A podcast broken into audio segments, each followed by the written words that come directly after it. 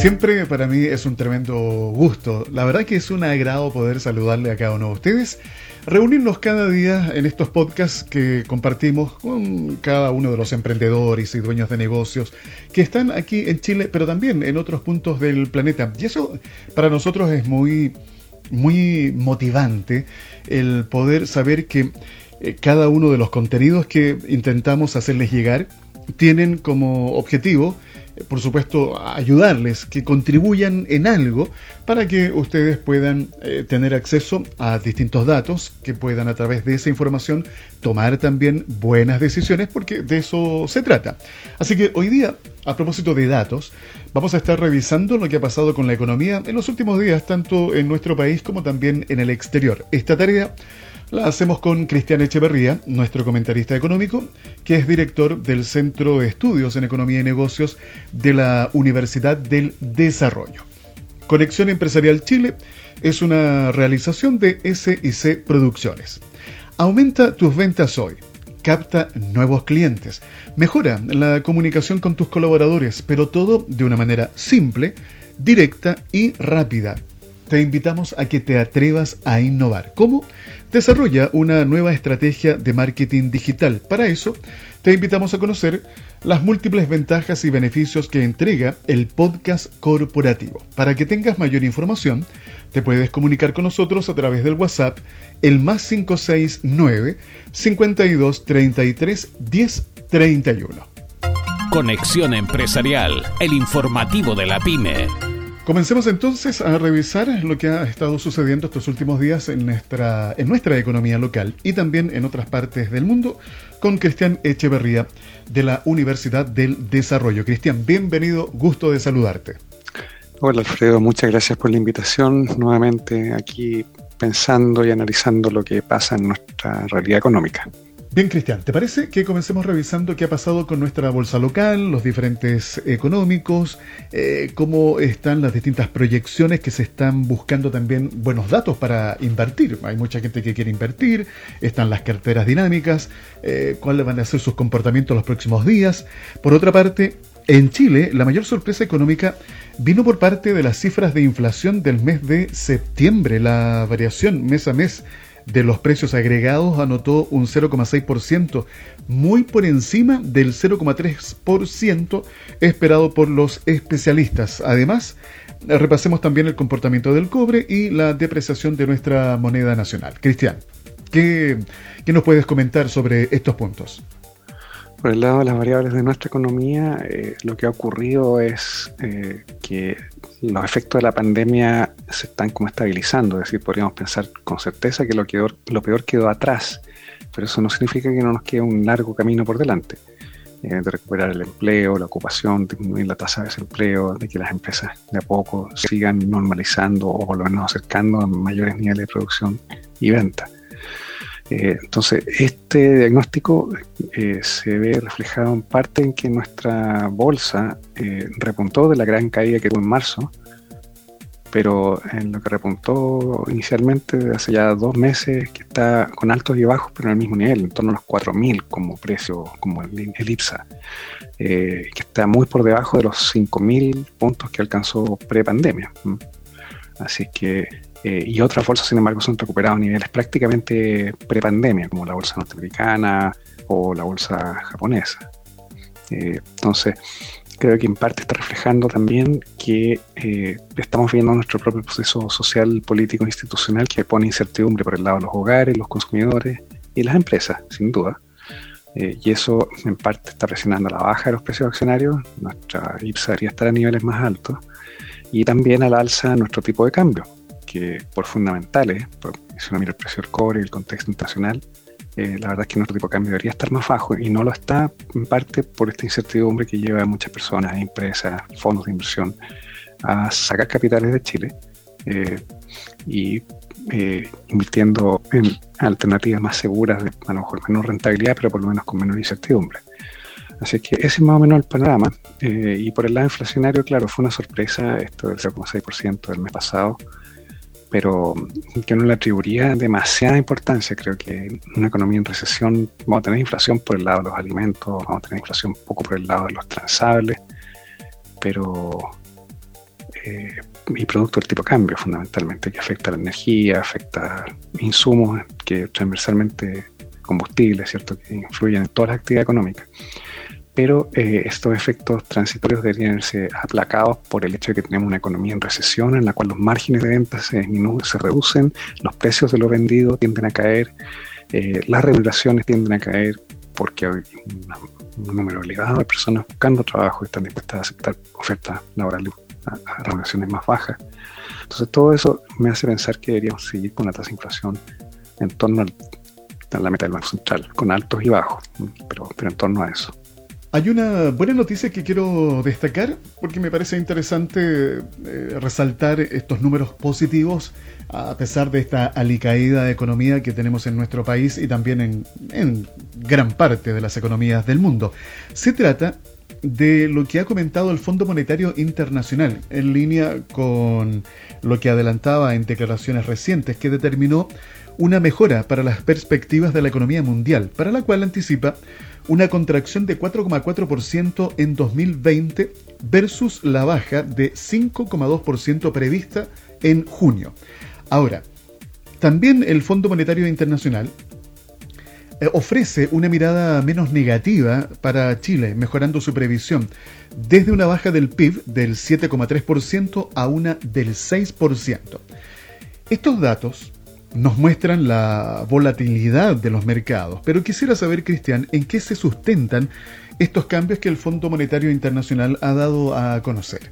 Bueno, los cambios de las proyecciones del Banco, perdón, del Fondo Monetario Internacional eh, son bienvenidos en el sentido de que la proyección indica que nuestra economía se va a contraer menos de lo que se pensó anteriormente, es decir, desde una caída del PIB de 7,3% negativo, contracción, a una de solo menos 6%. Ahora, hay que mirar las cosas en perspectiva. Estos son ajustes dentro de una realidad brutal, que es que estamos efectivamente contrayendo nuestra actividad económica este año. Eh, entonces, no hay que confundirse en el sentido de que son buenas noticias, eh, son noticias menos malas, nada más que eso.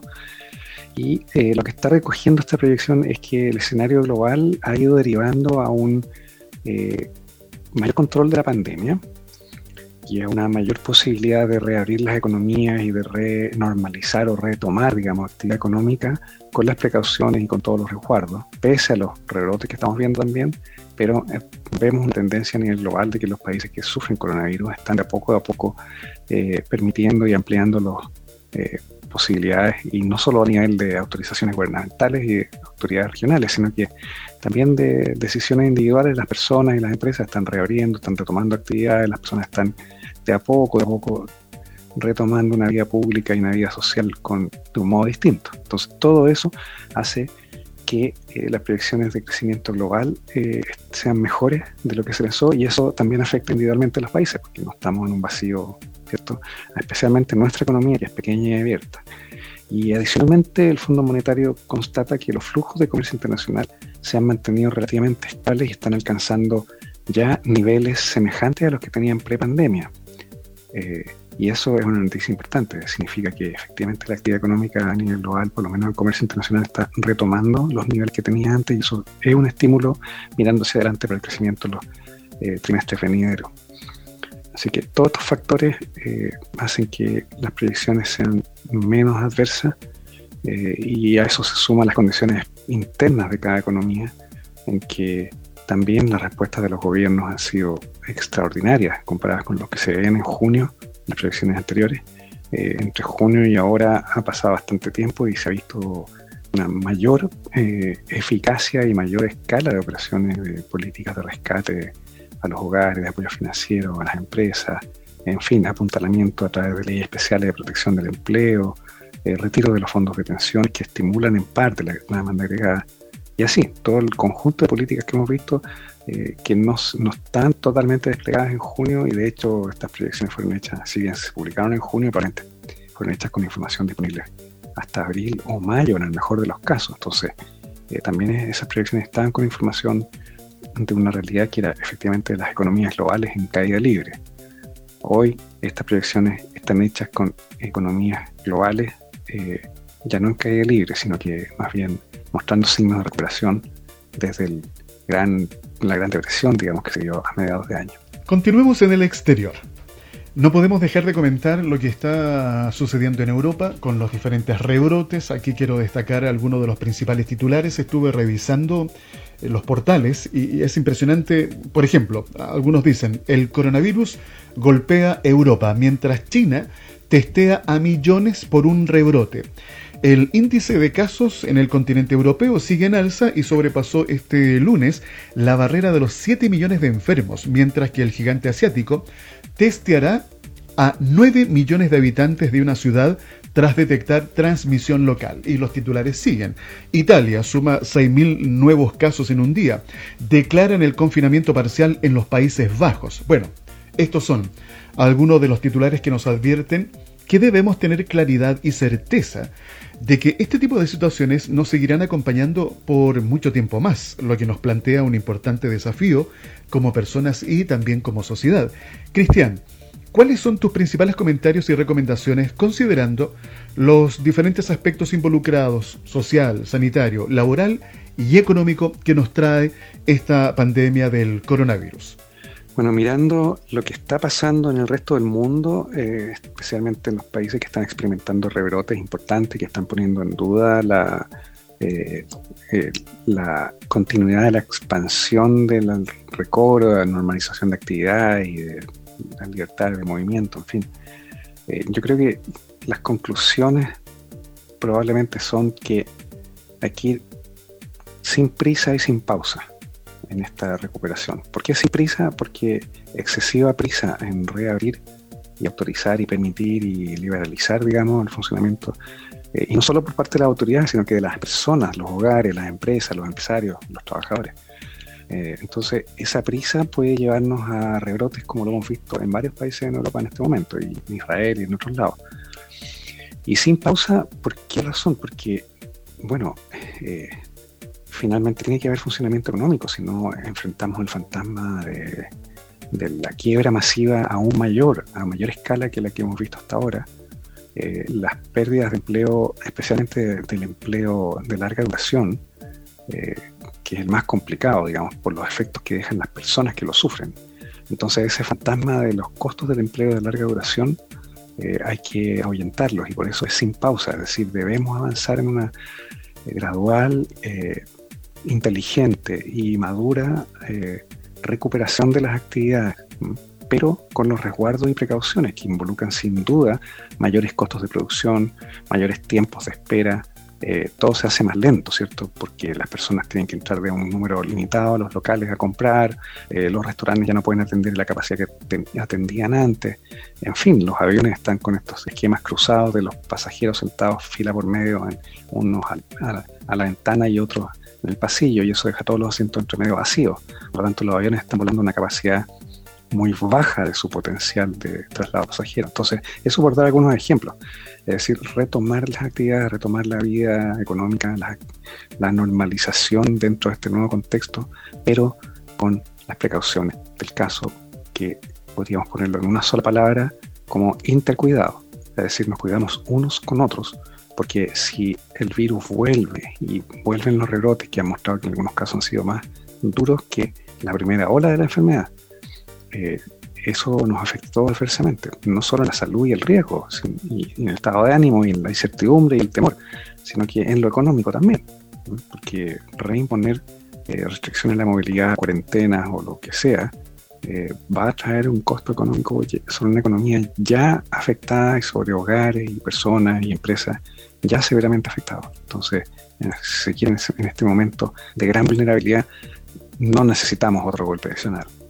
Estamos revisando los principales acontecimientos económicos de Chile y el mundo junto a Cristian Echeverría de la Universidad del Desarrollo en Conexión Empresarial Chile, que es una realización de SIC Producciones paga menos y obtén mejores resultados.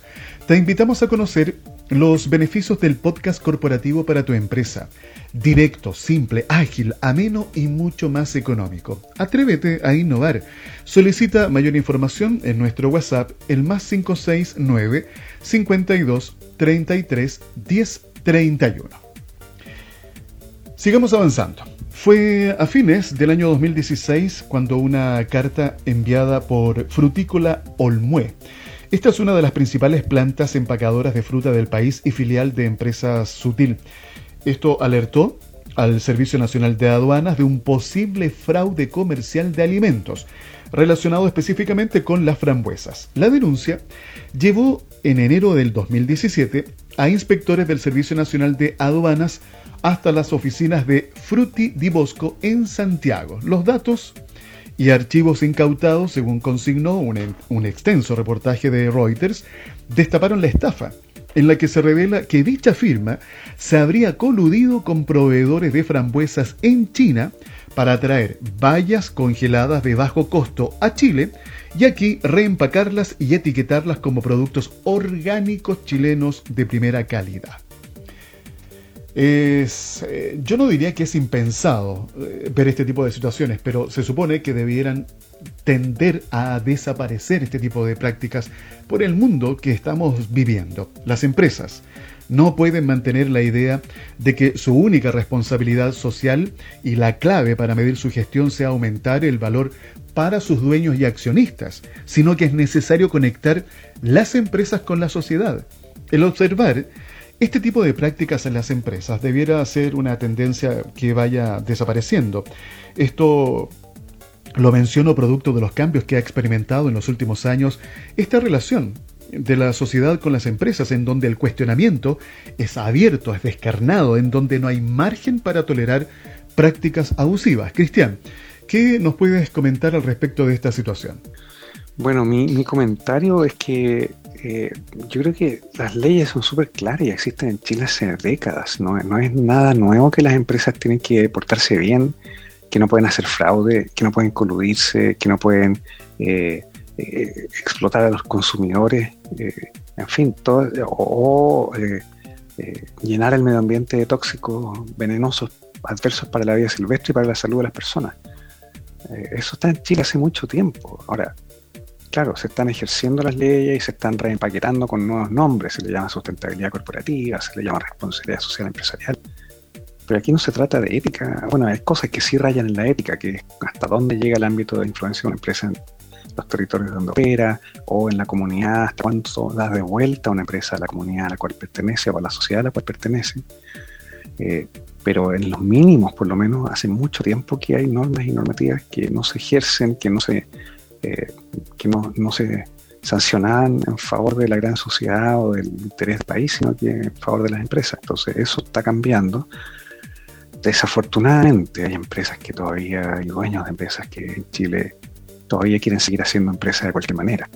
O sea, eh, en que todavía se escuchan conversaciones y en círculos, ¿cierto? Declaraciones como que toda regulación atenta contra el espíritu emprendedor y el espíritu de la libre empresa. El espíritu de libre empresa no es un espíritu del libertinaje de las empresas. Hay que confundir una cosa con la otra. Y en Chile tenemos tantos casos en que ha sido libertinaje de las empresas realmente, de los grupos económicos, grupos financieros, en fin, no voy a dar nombres, los conocemos todos, pero entonces yo soy férreo partidario de la libre iniciativa y la libre empresa, pero no de empresas libertinas, ni de individuos ni personas libertinas, con libertinaje en ausencia, una especie de anarquismo libertino. Eh, eso eh, atenta contra la sociedad misma, contra el pacto social, contra el hecho de pertenecer a una sociedad en la cual tenemos acuerdos de respeto recíproco, de dar y recibir en proporción, de no tomar lo que no es dado, eh, y especialmente la confianza de las personas.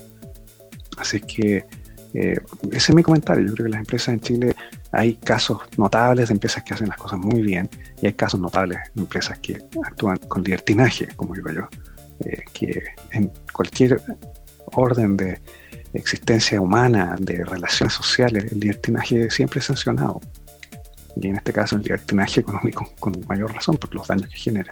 ¿Han escuchado ustedes el concepto a 15 minutos de todo o la ciudad del cuarto de hora? Bueno, menos del 2% de la población de Santiago vive con ese estándar, a 15 minutos de todo. Según el primer estudio de este tema hecho en Chile, elaborado por el Centro de Producción del Espacio de la Universidad de las Américas, solo, escuchen bien, ¿eh? 113.771 personas de la capital viven en, sectores con estándar de la ciudad de 15 minutos, lo que corresponde al 1.87% de la población del Gran Santiago. A nivel internacional, la alcaldesa de París, Anne Hidalgo, fue electa en parte por su propuesta de crear la ciudad del cuarto de hora. La idea de la ciudad de 15 minutos se basa en reducir las distancias de viaje entre los hogares de las personas y sus actividades diarias, al tiempo que aumenta la calidad de vida. Es un enfoque espacial de la idea de economía circular.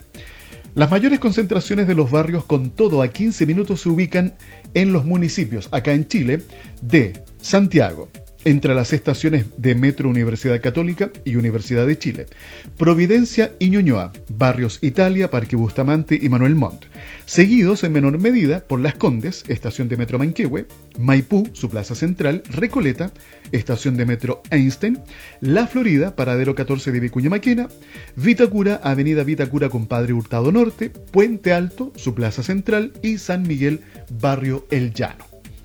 Lo propuesto se ve como vivir en un país ideal, considerando un aspecto relevante, que es la calidad de vida de los habitantes de un territorio. Cristian, en un país como el nuestro, con una geografía tan particular, considerando además otros obstáculos, ¿sería factible pensar en este modelo de la ciudad del cuarto de hora que sea una realidad en Chile?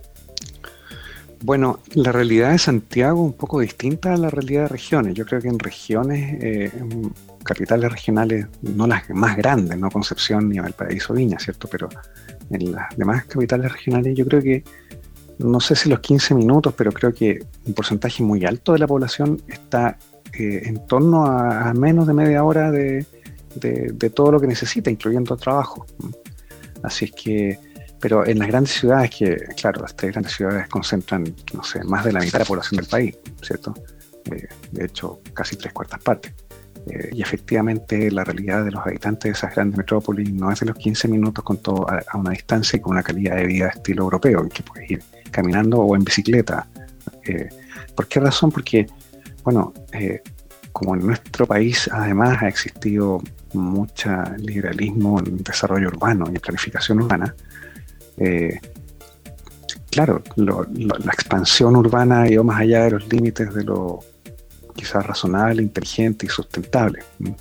Eh, ha llevado caminos y ha llevado eh, asentamientos humanos, eh, viviendas en periferias de ciudades con este modelo antiguo norteamericano, además que un modelo tan ineficiente para el mundo en que vivimos, tan gastador en el sentido de gasto de transporte, ideado fundamentalmente para personas de niveles de ingresos medios y medios altos, con vehículo propio, con autopistas, con un consumo energético y de gases invernaderos. Es decir, es, un mundo antiguo.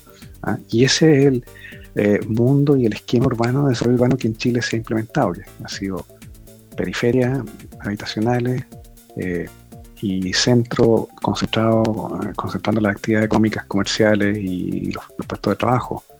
Entonces, eh, la verdad es que en, en, los países europeos y en las ciudades europeas el desarrollo urbano es mucho más armónico, ha sido históricamente mucho más armónico, en que las personas efectivamente trabajan cerca de donde viven, hay puestos de trabajo, hay fuentes de trabajo.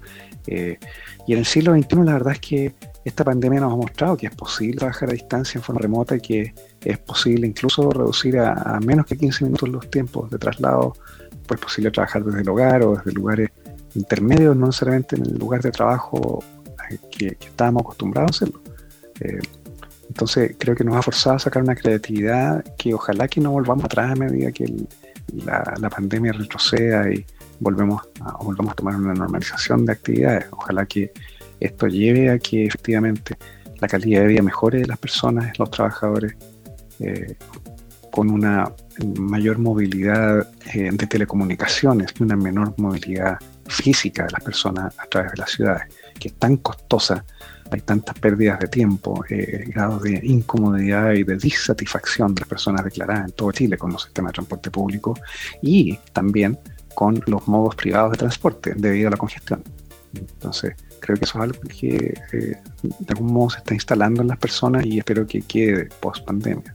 Es momento de despedir y agradecer a Cristian Echeverría, director del Centro de Estudios en Economía y Negocios de la Universidad del Desarrollo, por habernos acompañado y revisado los principales acontecimientos de nuestra economía, siempre aportando su visión y opinión. Cristian, nos encontramos la próxima semana para saber qué novedades nos presenta la economía de Chile y el mundo. Bueno, muchas gracias Alfredo por la invitación a este programa. Eh, siempre tus preguntas son muy interesantes, muy... Eh, profundas sobre aspectos que efectivamente algunos de coyuntura y otros ya mirando hacia adelante de cosas que están pasando en los subterráneos ¿ah? y hasta dónde van a condicionar nuestra vida más adelante. Así que agradezco siempre tu invitación eh, porque son entrevistas frescas, son entrevistas distintas, como digo yo, ¿ya? con una mezcla de coyuntura, pero también mirando hacia dónde vamos. Así que gracias a ti y quiero disponible feliz para otra vez. En Conexión Empresarial presentamos la noticia tecnológica.